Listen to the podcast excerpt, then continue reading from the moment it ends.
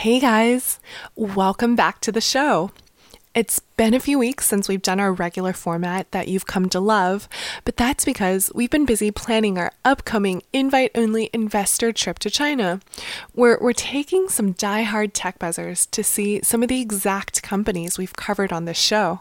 Speaking of which, we'll be holding a meetup in Beijing and Sanlitun after dinner on Tuesday, October the 8th, and another meetup in Shanghai also after dinner on Thursday, October the 10th. Check out our Twitter for the exact locations and times. Come and have a beer on us. Anyway, that's the reason why we've been busy, and today's episode has been queued up a while.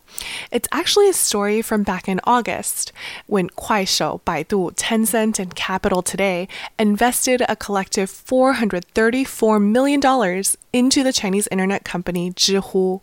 Unless you're very familiar with Chinese internet, you're probably saying to yourself, Zhihu? Well, trust us. By the end of this episode, you'll be able to write your very own Zhihu post on Zhihu the company. Before we do get started, though, we recommend that you listen to TechBuzz episode 39, the one we did on podcasting in China, if you haven't already. Heck, you might want to go back and re listen to it, even if you have, because the pay for knowledge or 知识付费 space in China is a beast of a topic, and it's a really good background to what we're going to talk about on this episode. All right, then, let's get to it. The president's key economic team goes to China. Uh, after a whole night thinking, I say I still want to do it.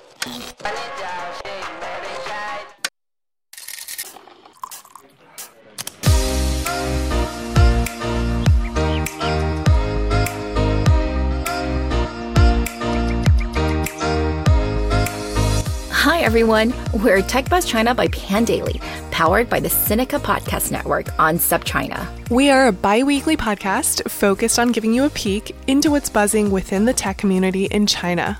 We uncover and contextualize unique insights, perspectives, and takeaways on headline tech news that don't always make it into English language coverage, so you can be smarter about the world of China tech. TechBuzz China is a part of pandaily.com, an English language site that tells you everything about China's innovation. I'm one of your two co-hosts, Ray Ma. And I'm your other co host, Ying Ying Lu. We'd like to acknowledge our partners, Deal Street Asia and SupChina, the creator of the Sinica Podcast Network. In addition to TechBuzz, you can also find Sinica, which covers current affairs, NüVoices, and Ta for Ta on Women, the business oriented China Econ Talk, and the Caixin Sinica Business Brief from China's leading business magazine. If you were ever interested in visiting China and simply didn't know where to begin, Pandaily is organizing a one week immersion into China's tech scene from October the 13th to the 19th. Applications are available on pandaily.com or you can email contact at pandaily.com for more information. Not to be confused with Pandaily's trip, here at TechBuzz, we're also going to be in Beijing and Shanghai the week of October 7th to 13th, 2019, right after Golden Week, for our inaugural invite only TechBuzz China investor trip for public market investors. Finally, as always, if you enjoyed listening to our podcast, please leave us a review on iTunes or wherever you get your podcasts. And to incentivize you to do so, we're going to enter everyone who writes us a review on iTunes into a drawing, and the winner shall receive a copy of Matt Sheehan's The Trans Pacific Experiment for free. We'll do the drawing when we hit 100 ratings. So help us get there.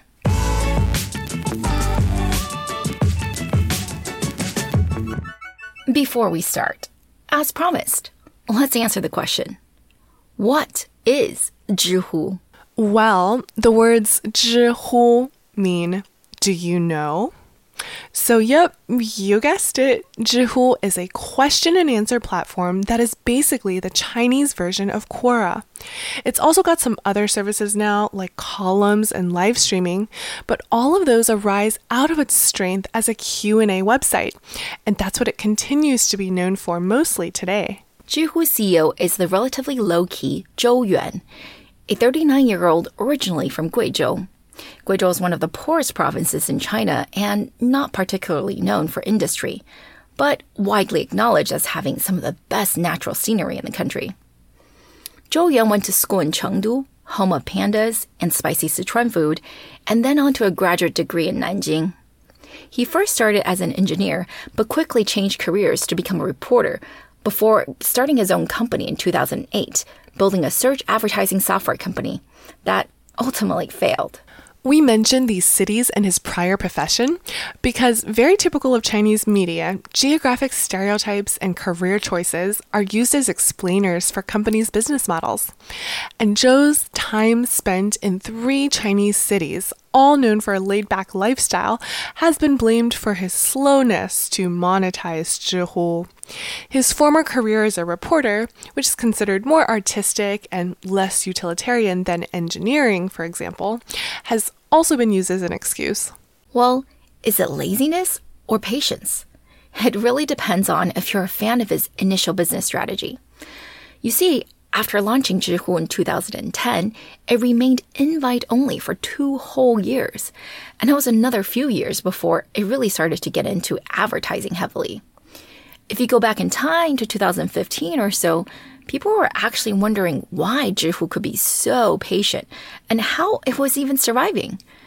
Officially, it didn't roll out much in the way of monetization, by the way, until 2017. Probably that was at least in part due to the fact that it hadn't raised that much money yet. I mean, while Zhihu has now raised a staggering $889 million so far across seven rounds, 80% of that was raised in the last two years. Actually, 50% of that in this most recent round alone. No massive fundraising, no massive pressure to monetize. Right. And I'm not really sure they had a choice. I mean, if you look at Quora, which was founded in 2009, a full year before Zhihu, that company didn't start advertising until 2016. So, also roughly a seven year lag. It's definitely a tricky thing. When all the content creators are contributing for free, it's really difficult to add advertising in an organic way. That's one of the issues Zhihu has been heavily criticized for. Why don't we start there?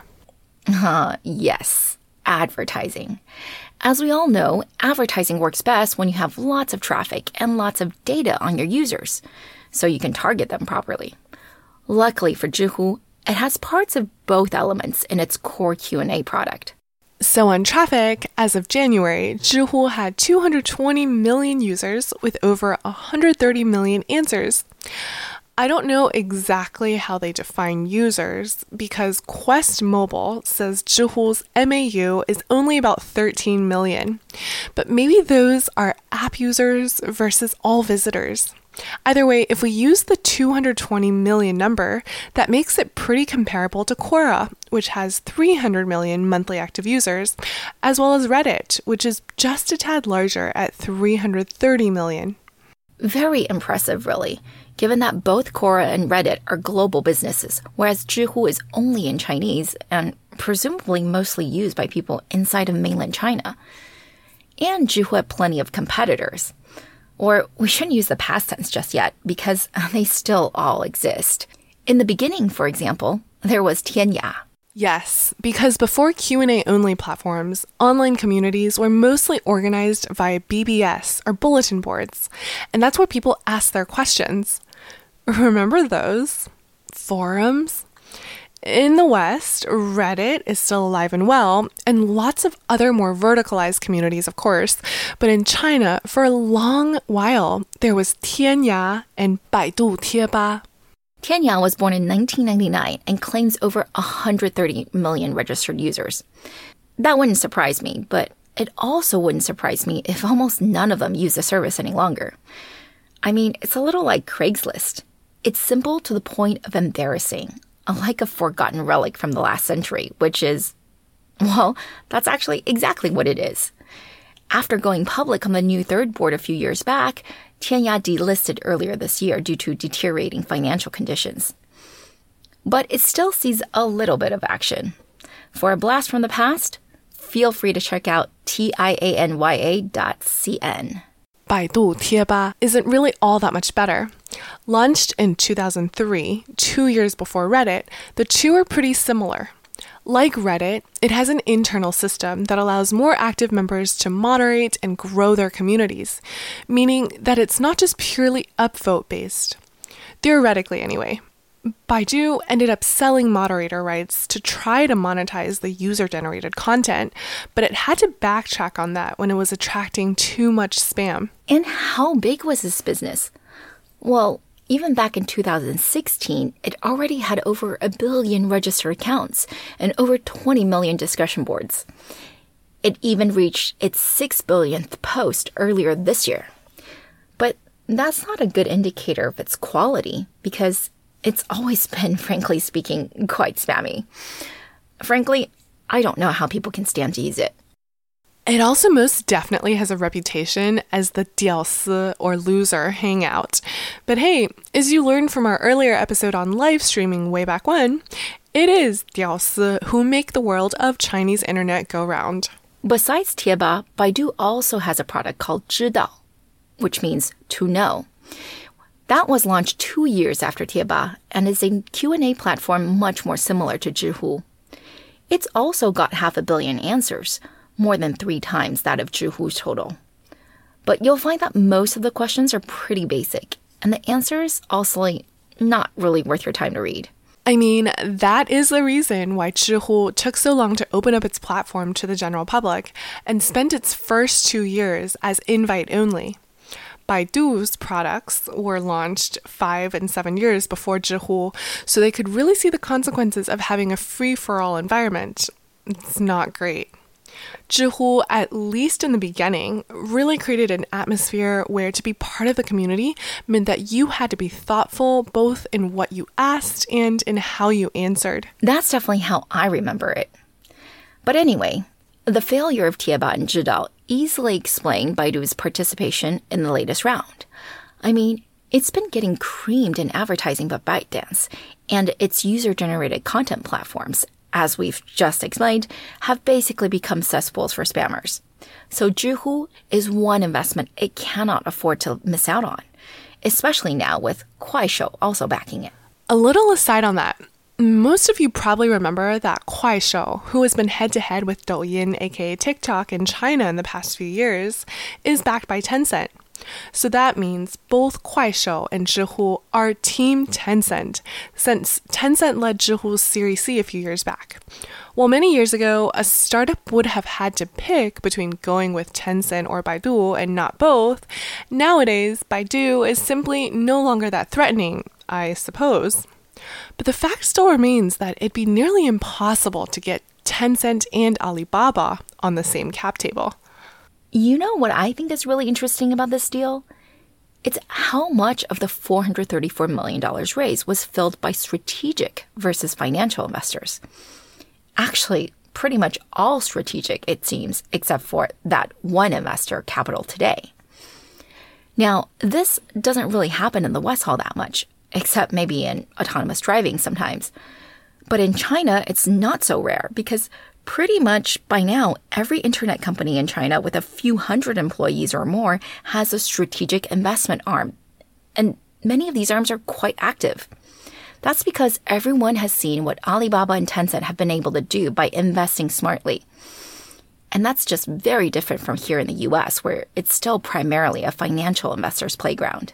So we now know about Baidu and their old school competitors to Zhihu, but that's not all, right? Because it was pretty evident early on that Zhihu was going to be a superior experience. No one else tried to win at that game. All the players we mentioned have hundreds of millions of users, so it's clearly a customer pain point. Of course, people were trying to find ways to win against Zhihu. Whatever its difficulties monetizing, its traffic was still significant. And I think we should probably take a moment here to talk about one of the more interesting stories in this sector that I think single handedly actually made quote unquote content platforms such as Zhihu really sexy again.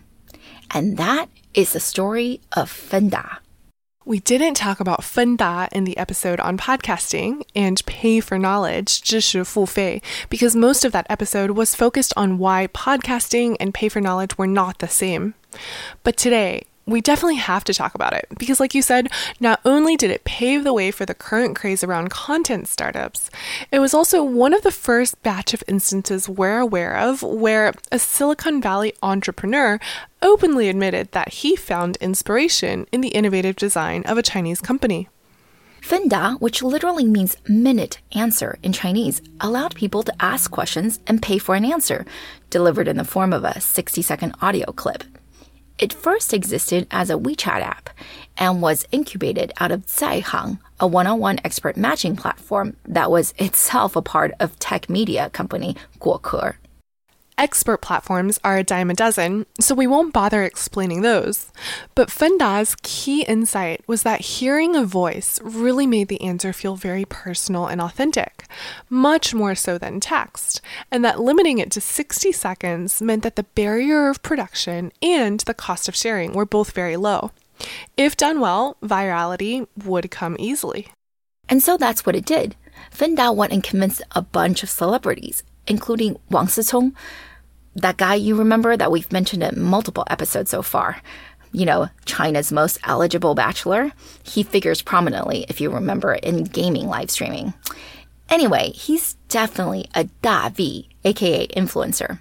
So Fenda had him come and answer some questions on the product. And then they also asked him to post his answers on his Weibo, where he has millions upon millions of followers. While the question asker has to pay the full amount, usually 5 to $70, but as much as a few hundred dollars to the respondent who sets their own price, others are allowed to eavesdrop on the Q&A by paying just 1 RMB or 15 cents or so to unlock it, with each instance of eavesdropping netting the asker as well as the answerer 50% of the proceeds each, so a bit more than a nickel. Not a lot, but it could add up. If you ask something that was a burning question for many, like the most popular eavesdrop question at one point was, Hey, Wang Sicong, as the son of the richest man in Asia, what is something you cannot afford? Well, that question, if you had asked it, you would have stood to make a good chunk of change from it. You see, what Fenda did here, though, they took the Zhihu playbook of seeding their platform with top influencers, utilized existing social networks such as Weibo and WeChat for distribution, and within 42 days of launch, netted 10 million users, of which 1 million collectively paid $2.5 million for answers to all their burning questions. 1 million transacting users in less than a month and a half. Even for China, that's pretty record setting. No wonder that it immediately raised money at a $100 million valuation. And no wonder Zhihu and quite a few other companies started to make similar products. Those were also popular for a while. But you know what? Fenda still stole the show this round. But then it got shut down. Due to some unknown censorship reasons, it's been rumored, or if you go by the official stance, information safety and technical reasons. When it restarted, whatever momentum it had was lost, and it never fully recovered. Today, it's been folded back to the expert network Zaihang model. But its success really sparked the imagination of both Chinese entrepreneurs and investors around how to get people to pay for content, and it opened the door for many of these startups to get funded. And one of the companies who has made a serious attempt is someone we've talked about a lot in our episodes here is a hint. This last round of over $400 million was led by Kuaishou, right? Kuaishou, for the most part, is just short video, no? Why spend hundreds of millions of dollars to have a stake in a primarily text and voice based platform? Great hint. Basically, one word ByteDance. Kuaishou and ByteDance are now embroiled in this war to the death, which we'll cover on another episode. ByteDance has been experimenting in this space for a while, and Kuaishou is obviously not going to just give it away. Right. ByteDance's Q&A app was initially called Toutiao Wenda and launched in 2016. A year later, they changed its name to Wukong Wenda and relaunched it with great fanfare. Like Zhihu and Fenda had done, it was focused on getting influencers onboarded quickly and then using them to drive traffic. But unlike Zhihu, it was very impatient about doing that. So instead of building community, ByteDance's strategy was to just buy it. In 2017, ByteDance Wukong paid at least 300 of Zhihu's influencers to migrate to their platform. Some of them were asked to sign exclusivity agreements, meaning no redistributing answers on Zhihu. And does that sound familiar? Around the same time, if you'll remember, gaming live streaming companies were also throwing money at esports casters and making them sign exclusive contracts. We covered that in episode 43. Well, it's the same concept, except a lot less profitable. These influencers were only getting paid what was something like $100 per post. And oh, the post did need to exceed 500 words and have a minimum number of page views to qualify. So a top poster could make something like $18,000 a year, which is a very respectable white collar salary in China, but nothing like what we saw in esports. In the beginning, ByteDance seemed to double down on this strategy. In fact, in 2018, it was leaked that ByteDance was planning to pay about $70 million to sign roughly 5,000 experts. And that's not including the other $70 million it was going to use in Hongbaos or red packets to incentivize answers. But things didn't go according to plan.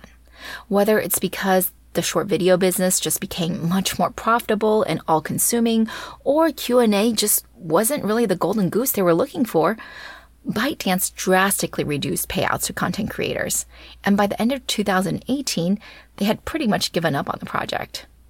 Now, why did that happen? There are a few theories. One is that ByteDance's Wukong was just too lowbrow. While Zhihu is no longer as elitist as it was initially, a good portion of the questions on there remain things that you still need to be somewhat educated or experienced or at least thoughtful to answer.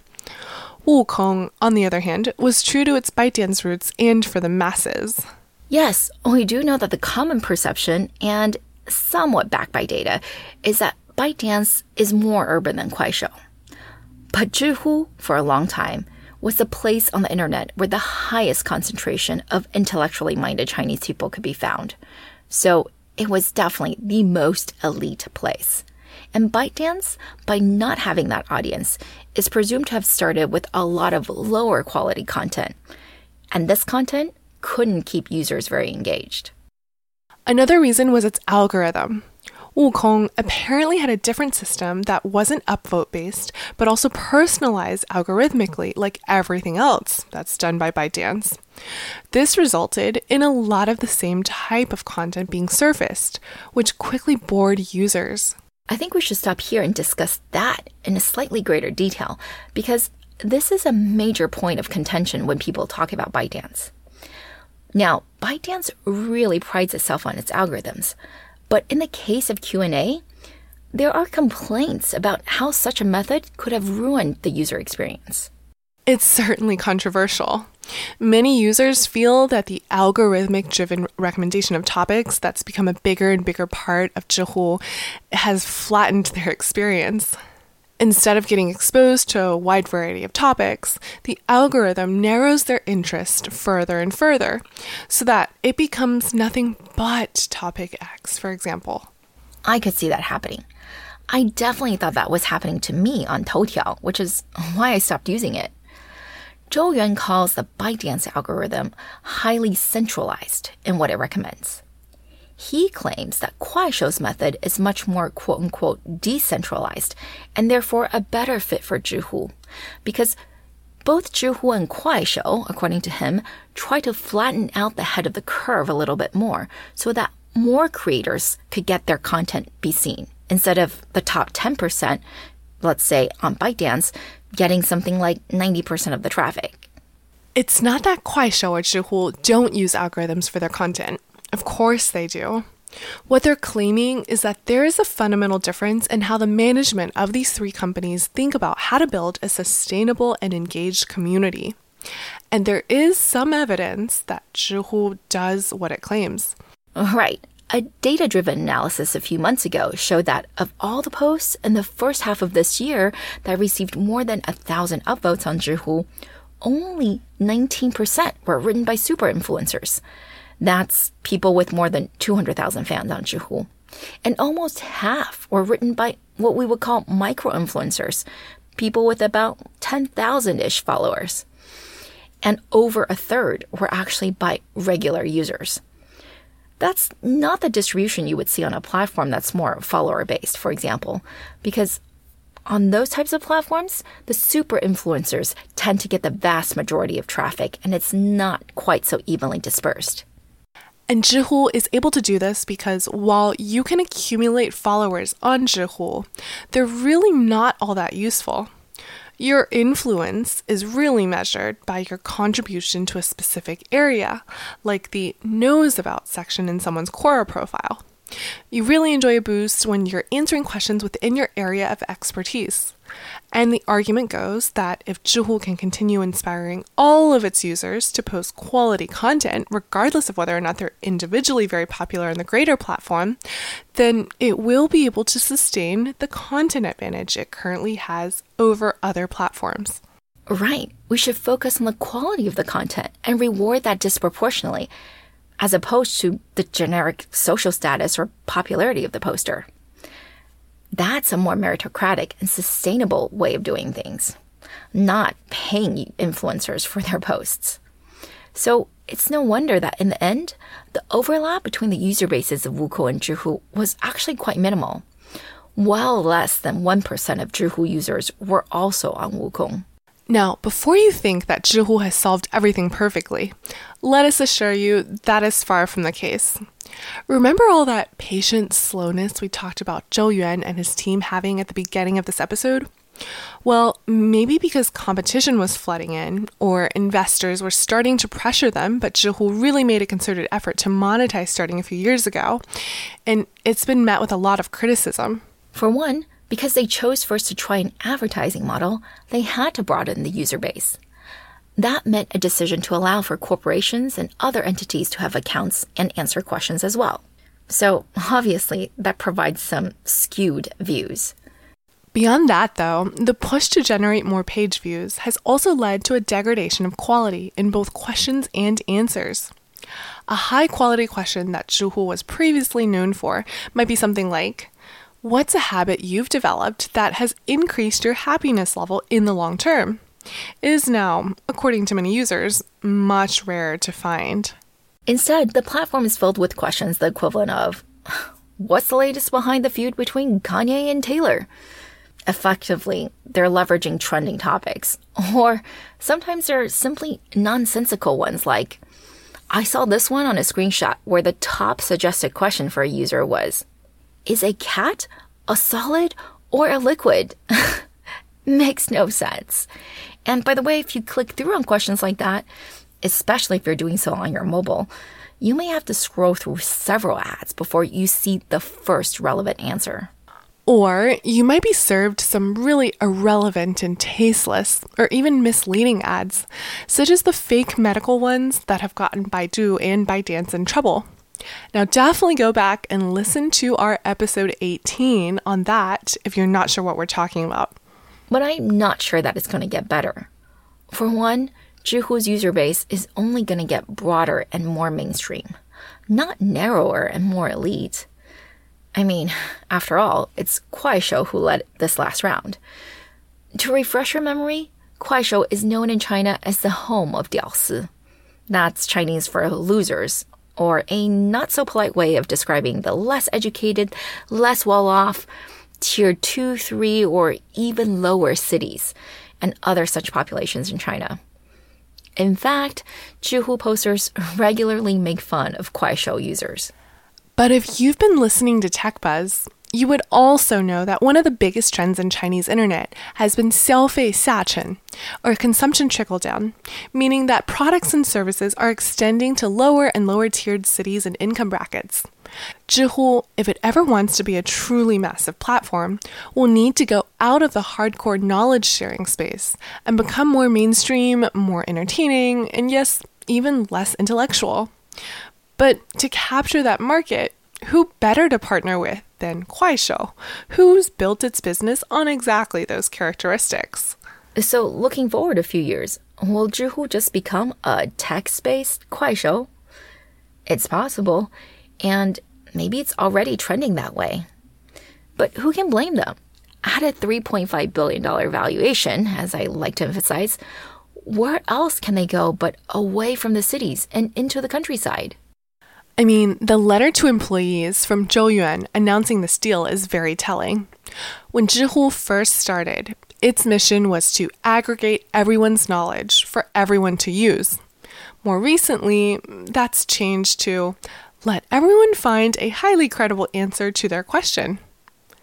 But in the letter, Zhou explains that Kuaishou and others have uncovered a new possibility for the internet, which is the fact that everyone's life is worthy of recording and sharing, no matter how ordinary.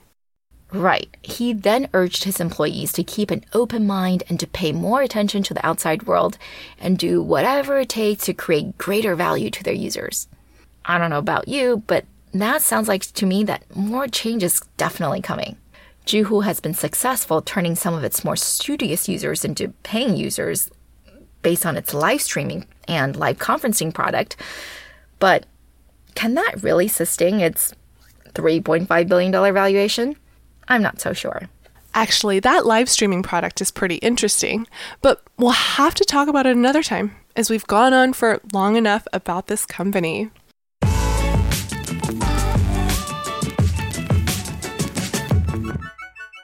So, let's summarize what we've learned today. You go first, Ray. Well, we learned today that nine year old question and answer website Zhihu received its largest round of funding ever $434 million, led by Kuaishou and Baidu, with follow on investment from existing investor Tencent and Capital Today. Kuaishou, China's other big short video app company besides ByteDance, supposedly has been long enamored with Zhihu. One of the reasons is probably Zhihu's relatively elite profile of users. Something like 90% are under age 30, and 70% live in first and second tier cities. And oh, yeah, two thirds are men. But this is a very desirable segment to advertise to, and it's also highly complementary with the Diaosi, or less urban and less educated population that Kuaishou commands. For Zhihu to grow, it's gotta go beyond the urban elite and into the countryside. This is the same trend that's driven a major part of the growth in Chinese internet in the last few years. So the partnership does make sense from a business level. It may not make sense from a user experience level because we've already seen examples from the other major investor in this round, Baidu, on how when you're not being very selective with content and try to grow too quickly and monetize too quickly and prioritize user quantity over quality, well, that strategy can really backfire. Baidu had a much bigger head start in the Q&A and online forum space with its Zhidao and Tieba products, but it couldn't improve the user experience in time, and by most reports has pretty much lost that battle. But both Baidu and Kuaishou are probably eager to partner with Zhihu in order to fend against ByteDance, whose efforts in this space have been substantial but also unsuccessful. One of the reasons given for their failure is their impatience. We talked today about how they just tried to buy influencers and users with cash instead of trying to grow the community more organically. Another reason that's been posited is that its algorithms are more suited for star making than for knowledge sharing, which is more of a long tail activity. It's probably a lot more complicated than that, so we won't try to guess which is the correct answer here. Whatever it is, the user-generated text and voice content space, including both online Q&A and online forums, still seems to have a long way to go. Tencent is certainly bullish on it. Not only has it participated in Zhihu's every round since Series C, it's also invested earlier this year $150 million into Reddit at a $3 billion valuation. What do you think? Was this a great investment on the part of Kuaishou? Do you think this will be a happy union? Is Kuaishou Zhihu's Prince Charming? And are they going to beat or at least make a big dent in ByteDance in this game? Let us know.